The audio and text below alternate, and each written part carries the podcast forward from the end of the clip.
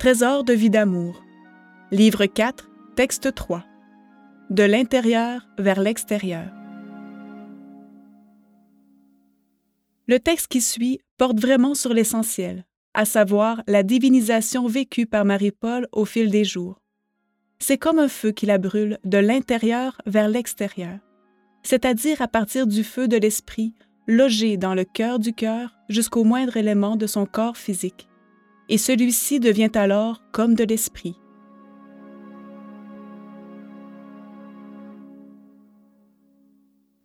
De l'intérieur vers l'extérieur. Vie d'amour est d'une richesse infinie. Quelle que soit la page à laquelle on l'ouvre, ou quel que soit le nombre de fois qu'on en fait la lecture, il y a toujours quelque chose à découvrir et de quoi s'émerveiller. C'est ainsi que, concernant certaines transformations matérielles ou biologiques accompagnant son cheminement spirituel, Marie-Paul écrit Je vois mon être physique dont l'enveloppe semble avoir été traversée de l'intérieur vers l'extérieur, et j'apprends que le corps a maintenant cédé la place à l'âme. Vie volume 12, page 116. Quelques pages plus tôt, Marie-Paul avait abordé le même sujet sous un angle un peu différent, tout en apportant une précision de plus. Elle écrit Le corps a maintenant cédé la place à l'âme. Auparavant, elle était prisonnière du corps. Maintenant, c'est le corps de chair qui devient prisonnier de l'âme, et je le vois bientôt disparaître dans le corps de lumière qui l'enveloppe à son tour. Quelle douce clarté. Même volume, page 109. De cette évocation de ce que Marie-Paul a vécu, retenons d'abord que se trouve ainsi rappelé l'ordonnancement de notre être un premier corps, être physique, extérieur, visible à nos yeux, complété d'un second, corps psychique, âme inférieure, invisible, et d'un troisième, corps spirituel, l'âme supérieure, également invisible, au cœur duquel il y a, rayonnant en nous, l'Esprit de Dieu. Toutes ces notions nouvelles ont été confirmées par Marie-Paul elle-même et longuement expliquées dans d'autres ouvrages.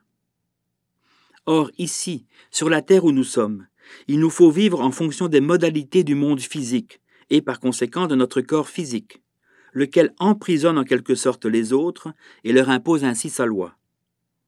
Mais Marie-Paul, au fur et à mesure de son cheminement vers Dieu, vit une véritable inversion des éléments qui constituent sa personne en sa totalité. D'une part, le corps physique est absorbé par le corps psychique. Elle écrit que le corps a cédé la place à l'âme, et que c'est le corps de chair qui devient prisonnier de l'âme et, d'autre part, l'ensemble est à son tour absorbé par le corps spirituel. Elle écrit qu'elle le voit bientôt disparaître dans le corps de lumière qui l'enveloppe à son tour. C'est saisissant de précision, mais quelque impressionnant que soit ce processus de transformation de la personne de Marie-Paul, il comprend une dimension plus formidable encore, en ce sens qu'il a pour origine un feu, mais un feu comme aucun autre. Ainsi, quand quelqu'un se brûle au contact d'une source de chaleur ou d'un feu tel qu'on les connaît ici-bas, c'est d'abord la peau, l'épiderme et le derme, et puis la chair qui sont atteintes. On parle de brûlure au premier, deuxième ou troisième degré. Dans tous les cas, l'effet du feu se fait sentir de l'extérieur vers l'intérieur. Or, Marie-Paul écrit que l'enveloppe de son être physique semble avoir été traversée de l'intérieur vers l'extérieur au point qu'elle est finalement brûlée dans tout son être au-delà de toute expression. Elle écrit, trois citations. Tout mon être éprouve une souffrance atroce. Il y a en moi une purification géante qui semble vouloir faire éclater les pores de la peau, de la tête aux pieds. On dirait qu'une force immense veut tout faire céder. Tout en moi semble enflammé, mais je n'ai pas le mot exact pour exprimer ce qui se passe.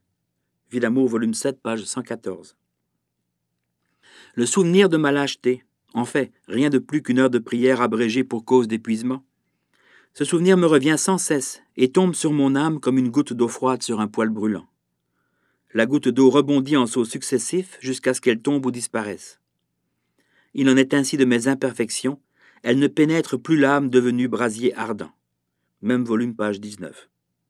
Et enfin, tout l'être semble brûler à vif tant à l'interne qu'à l'externe le livre blanc 1, page 56. Pour ce qui est de la nature de ce feu qu'il a traversé de l'intérieur vers l'extérieur, au point qu'elle est désormais brûlée tant à l'interne qu'à l'externe, il ne saurait être que le feu même de l'Esprit Dieu qui consume tout l'être de Marie-Paul et le transforme en lui. Marie-Paul écrit j'apprends qu'il s'agit de l'envahissement de l'Esprit Saint. Villamour, volume 8, page 189. Elle écrit encore Le morceau de fer plongé dans le feu demeure du fer, mais devient comme du feu. Il brûle et il éclaire. Ainsi en est-il d'un cœur transformé par l'amour et qui laisse transparaître une lumière intérieure qui rayonne et attire. Dans le Royaume de septembre 87, page 3. C'est ainsi qu'est confirmée, presque expérimentalement, la présence en nous de l'Esprit de Dieu, selon que nous l'enseignent notamment Saint Paul, Raoul Auclair, Marie-Paul et Jésus-Christ lui-même.